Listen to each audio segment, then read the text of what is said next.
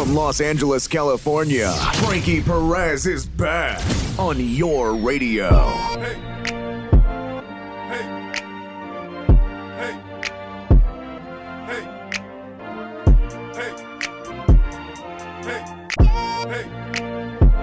C'est le MagUS. Une fois par mois, ensemble, nous nous transportons aux États-Unis. Playing only the best music in the world. This is radio station.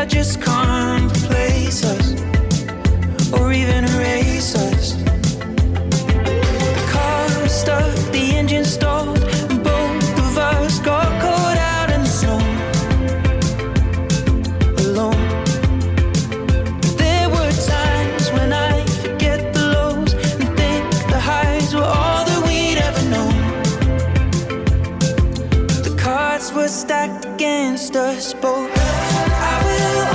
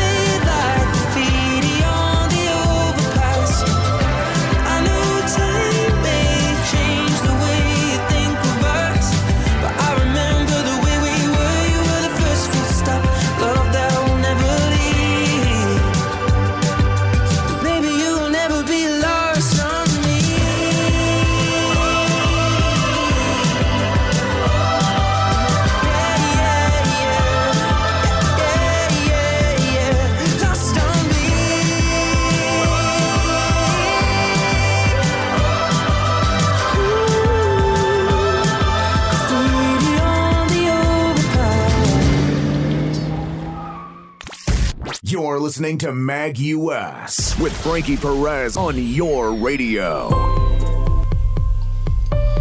Et nous allons braquer les projecteurs du Mag US sur les sociétés TikTok, Snapchat et YouTube, accusés comme Facebook d'ailleurs de nuire à la santé mentale et physique des enfants en les surexposant aux vies apparemment idéales d'autres personnes, ainsi qu'à des images et publicités inappropriées. Des représentants de ces trois plateformes ultra populaires auprès des jeunes ont tenté de prouver à des sénateurs américains qu'ils s'en sortaient mieux que Facebook sur ces sujets.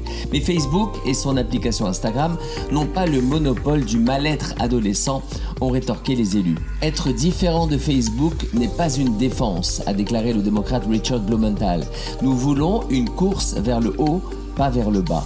Cette audition intervient quelques semaines après celle devant la même commission au commerce de la lanceuse d'alerte Francis Haugen, cette ancienne ingénieure de Facebook, a révélé document à l'appui que le géant des réseaux sociaux était au courant des effets néfastes de ses services sur une partie des adolescents qui les utilisent, d'après ses propres recherches menées en interne.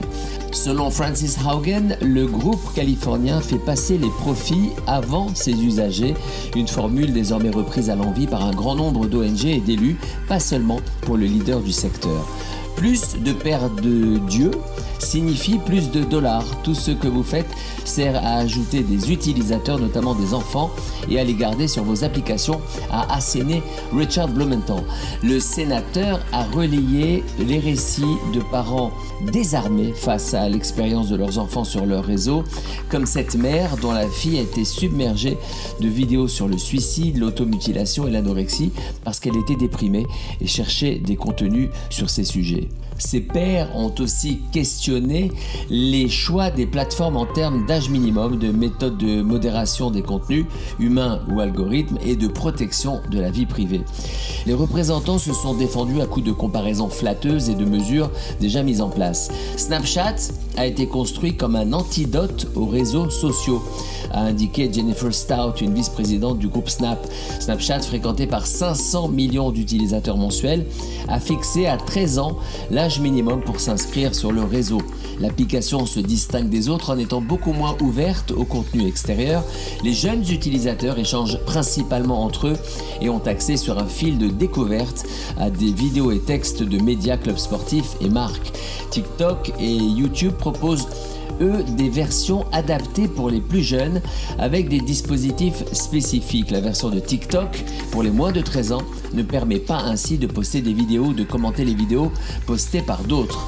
Pour les 13-16 ans, le réseau social interdit les retransmissions en direct et associe par défaut à ces jeunes utilisateurs un compte privé, ce qui signifie qu'ils ne peuvent être consultés que, que par des personnes autorisées par le détenteur du compte. Nous avons constaté que les personnes qui souffrent de troubles de l'alimentation viennent sur TikTok pour en parler d'une façon positive, a assuré Michael Bickerman, le responsable des affaires publiques de la filiale du chinois ByteDance, dont une version existe en Chine sous le nom de Douyin. La plateforme a annoncé fin septembre avoir dépassé le milliard d'utilisateurs mensuels actifs, loin derrière YouTube et ses 2,3 milliards d'usagers qui se connectent au moins une fois par mois. Le service de vidéo de Google a de son côté mis en avant ses efforts pour retirer les millions de contenus qui enfreignent ses règlements. Les réseaux sociaux, je cite, peuvent offrir divertissement et opportunités éducatives, a reconnu la commission en présentation de l'audition, mais ces applications ont aussi été mal utilisées pour s'en prendre aux enfants et promouvoir des actes destructeurs comme le vandalisme à l'école, des défis viraux qui vont risquer la mort, le harcèlement, les troubles de l'alimentation et le détournement de mineurs. De nombreux élus veulent légiférer pour euh, inscrire dans les textes davantage de garde-fous pour protéger les mineurs. Vous n'avez pas fini de nous entendre, c'est ce qu'a conclu Richard Blumenthal. Apple est le symbole même du dilemme chinois auquel se heurtent les entreprises occidentales. Le géant américain ne peut se passer de l'énorme quantité d'usines et du colossal marché que représente la Chine. Mais pour plaire aussi bien au gouvernement chinois qu'à l'américain, la marque à la pomme effectue une véritable prouesse d'équilibriste. Sur les 300 millions de smartphones, tablettes et ordinateurs qu'Apple vend chaque année, il est écrit en petites lettres comment le géant de la tech a réussi à faire passer son chiffre d'affaires de 6 milliards à près de 300 milliards de dollars en 20 ans. Designed in California, Assemble in China. Conçu en Californie et assemblé en Chine, Steve Jobs, décédé en 2011, rêvait de machines élégantes et intuitives. Son bras droit et successeur Tim Cook en a fait une réalité. Pour cela, Tim Cook a dû briser un tabou dès son arrivée en 1998. Steve Jobs, un maniaque du contrôle, ne jurait que par ses propres usines d'assemblage aux États-Unis. Tim Cook a fermé ses usines et a confié l'assemblage à des sous-traitants chinois tels que Foxconn. Le réseau social Snapchat a perdu un quart de sa valorisation en bourse il y a une quinzaine de jours. Pas moins de 28 milliards de dollars se sont ainsi évaporés d'un claquement de doigts.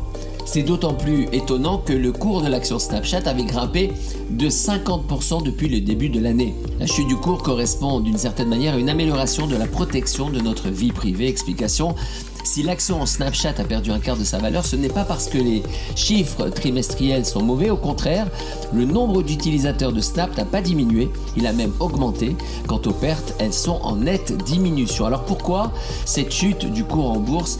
À cause d'Apple.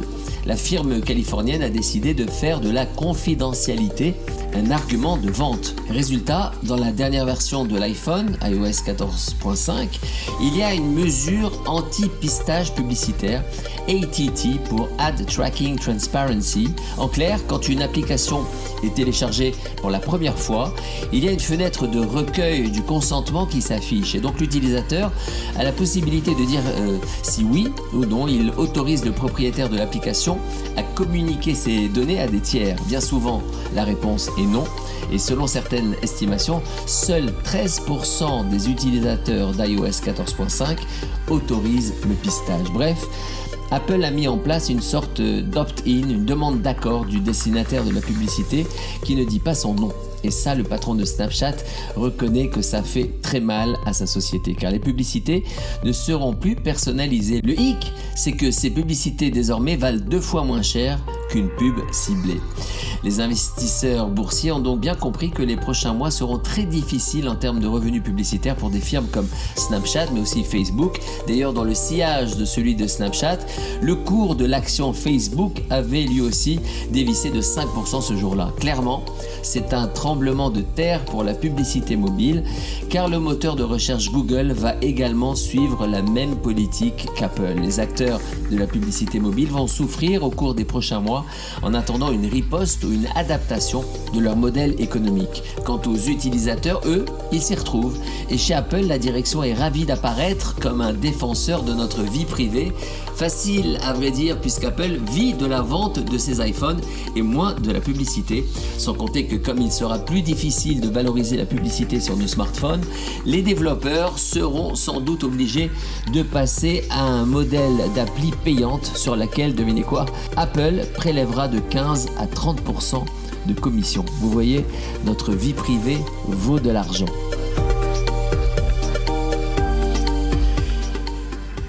Et vous allez bientôt pouvoir voyager aux États-Unis physiquement et non seulement radiophoniquement. En effet, les États-Unis ont finalement confirmé la date de réouverture de leurs frontières aux, voyageurs vaccinés. Ce sera dans, quelques jours, le 8, 8 novembre prochain. L'annonce de la date traînée depuis la précédente information en septembre sur la fin de l'interdiction de voyager pour motifs non essentiels pour les voyageurs vaccinés. La Maison-Blanche a décidé vendredi 15 octobre, avant Shabbat, de lever finalement toutes les restrictions de voyage liées au Covid-19 pour les visiteurs internationaux entièrement vaccinés. Cette décision met ainsi fin à une interdiction de circulation historique dans l'histoire récente du pays. Les États-Unis avaient gardé leurs frontières quasi hermétiques pendant 21 mois. L'interdiction frappait non seulement les déplacements aériens, mais aussi les déplacements terrestres avec le Canada et le Mexique. À partir donc du 8 novembre, les États-Unis admettront notamment les voyageurs aériens étrangers entièrement vaccinés en provenance des 26 pays de l'espace Schengen ainsi que la Grande-Bretagne, l'Irlande, la Chine, l'Inde, l'Afrique du Sud, l'Iran et le Brésil. L'obligation de quarantaine est levée pour tous les voyageurs vaccinés. Des conditions très souple par rapport à d'autres pays. Les voyageurs étrangers devront cependant présenter une preuve de vaccination avant d'embarquer sur un vol ainsi qu'une preuve d'un test Covid-19 COVID-19 négatif récent de moins de 72 heures pour un test PCR. Les visiteurs étrangers arrivant par une frontière terrestre n'auront pas à présenter la preuve d'un test récent négatif. La Maison-Blanche a précisé qu'elle acceptera tous les vaccins homologués par les services de santé américains ainsi que par l'OMS, ce qui inclut notamment les personnes vaccinées avec les vaccins chinois Sinovac et Sinopharm, contrairement à l'Union européenne. Le pays autorise également les personnes ayant reçu un cocktail de différents vaccins. Reste encore une étape, celle de l'identification. Une fois à l'intérieur des États-Unis, le pays doit ainsi clarifier quelle sera l'application de traçage que devront utiliser et installer les voyageurs dans les prochains jours. La nouvelle devrait donner un nouveau coup de fouet aux réservations entre le continent européen et les États-Unis et prévoir un beau printemps sur l'axe Atlantique Nord.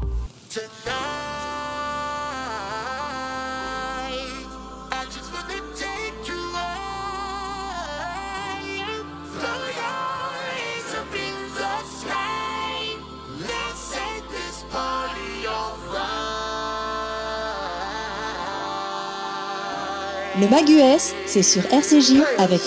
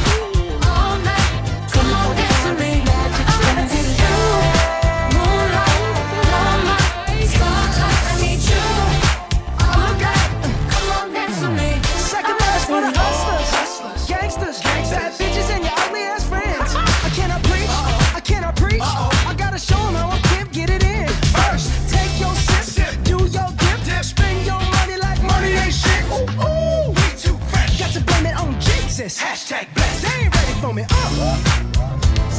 I'm a dangerous man with some money in my pocket. Keep up. So many pretty girls around me and they're waking up the rocket. Keep up. You want me? I want you, baby. My sugar boo. I'm levitating. I'm Milky Way.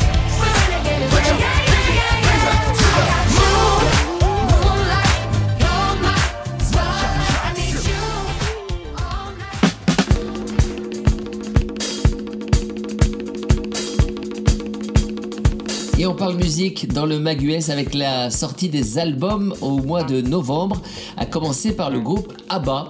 Et cet album Voyage, le neuvième album studio du groupe ABBA. Sa sortie est prévue vendredi prochain. L'album comporte 10 titres, dont deux d'entre eux ont été enregistrés dès 2017 et deux autres sont repris d'enregistrements de 1978 et non publiés à l'époque.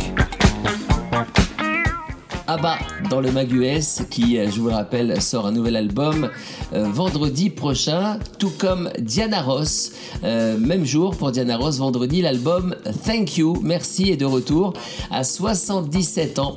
La légendaire chanteuse de la Motown a annoncé la sortie d'un nouvel album via le label Decca Records, baptisé Thank You. Ce nouveau disque sera le 25e long format studio de l'ancienne star des Suprêmes et le premier depuis la sortie en 2006 de I Love You, essentiellement alors composé de reprises de love song à succès. Vendredi, verra également la sortie d'un album de Radiohead, Kid A et Amnesiac. Les quatrième et cinquième albums de Radiohead ont déjà 21 ans. Pour fêter ça et nous faire digérer que ça fait quand même 21 ans, le groupe a décidé de sortir un triple album incluant les deux opus dans leur intégralité. Sorti le 12 novembre d'un nouvel album de Taylor Swift. Euh, Taylor Swift a décidé de faire plaisir à ses fans en sortant la réédition de Red une semaine avant la date initialement convenue. Le réenregistrement de ce disque à succès devait paraître le 19 novembre, mais sera finalement disponible le 12. Certains pensent d'ailleurs que ce choix pourrait être lié au fait qu'Adèle pourrait faire son grand retour sur les ondes en novembre. Une nouvelle qui a fait trembler la toile et que nous allons confirmer dans, dans moins d'une minute. Silk Sonic, An Evening with Silk Sonic. Ça, c'est l'album que j'attends le plus personnellement. Début 2021, l'auteur, compositeur, interprète Bruno Mars a surpris ses fans en présentant avec son nouveau partenaire créatif Anderson Pack Silk Sonic, un nouveau projet musical avec lequel il a déjà une nouvelle date à présenter après des mois d'attente, son premier album studio qui sortira le 12 novembre. C'est le Mag US et nous évoquons les sorties d'albums au mois de novembre avec euh, l'événement le 19 novembre après des années d'absence. Adèle est de retour. Adèle complètement euh, transformée physiquement. Vous avez peut-être vu des images. Attendu pour le 19 novembre prochain. 30, c'est son âge et le nom de l'album s'annonce comme euh, l'album événement de cette fin d'année 2021. C'est fou qu'on parle déjà de la fin de l'année. Le thème central de son album est son divorce. Mon fils s'est posé beaucoup de questions, explique la chanteuse au magazine Vogue. De très bonnes questions, des questions vraiment innocentes auxquelles je n'ai pas de réponse. Pourquoi ne pouvez-vous pas vivre ensemble, maman? J'avais juste envie de lui expliquer à travers ce disque, quand il aura 20 ou 30 ans, qui je suis et pourquoi j'ai volontairement choisi de démanteler toute sa vie à la poursuite de mon propre bonheur. Ça l'a rendu vraiment malheureux. C'est une vraie blessure pour moi et je ne sais pas si je pourrai un jour guérir.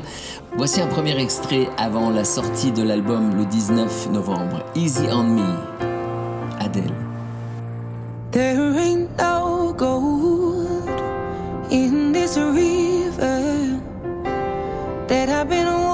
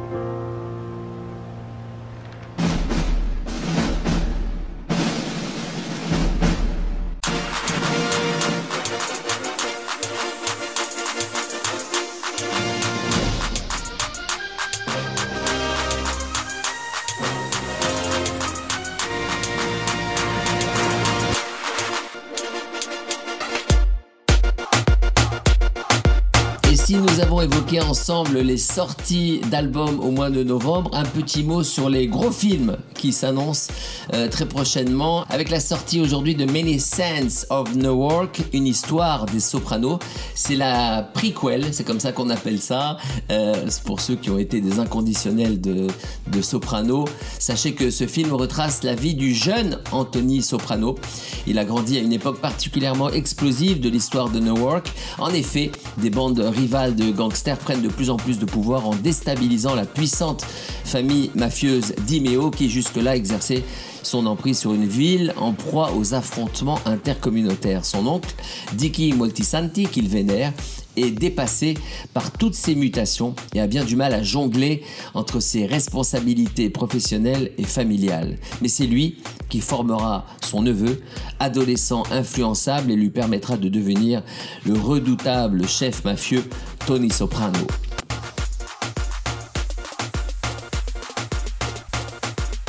Sorti vendredi sur Apple Plus du film Finch avec euh, Tom Hanks, un homme, un robot et un chien forment une famille improbable au centre d'une aventure puissante et touchante. Finch, ingénieur en robotique, veut s'assurer que quelqu'un veillera sur son fidèle compagnon après sa mort, rare survivant d'un phénomène solaire cataclysmique qui a transformé le monde en désert.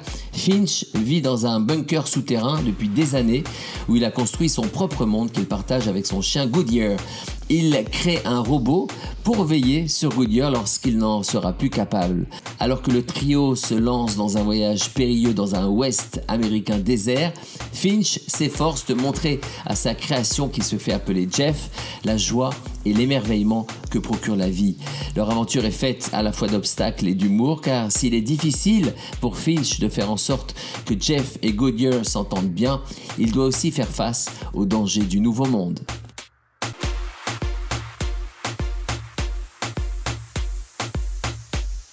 Et c'est le film événement, sorti prévu en France le 24 novembre, House of Gucci. C'était un nom si doux à l'oreille, si séduisant. Synonyme de richesse, de style, de pouvoir. J'ai été un Gucci toute ma vie. Ton nom, il est dans les livres d'histoire Paolo, tu es un Gucci, alors habille-toi en conséquence. C'est chic Mais je suis juste.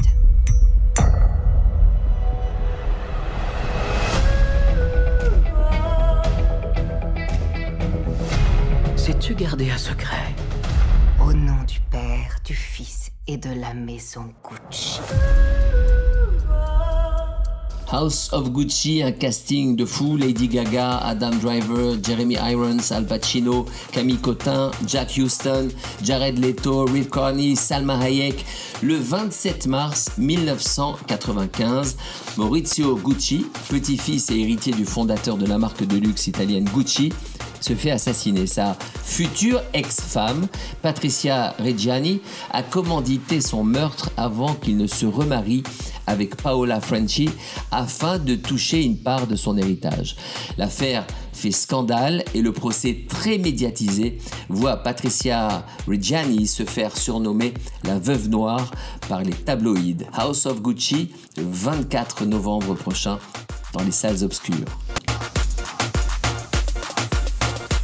Enfin, on termine avec la méthode Williams qui sortira le 1er décembre avec Will Smith.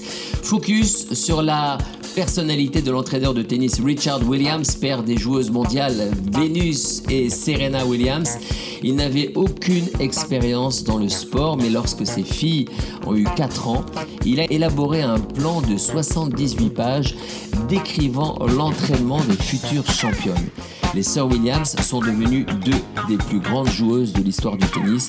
Serena est sans conteste la meilleure tenniswoman de tous les temps avec 23 victoires en tournoi du Grand Chelem. Venus Williams a remporté 7 titres en Grand Chelem.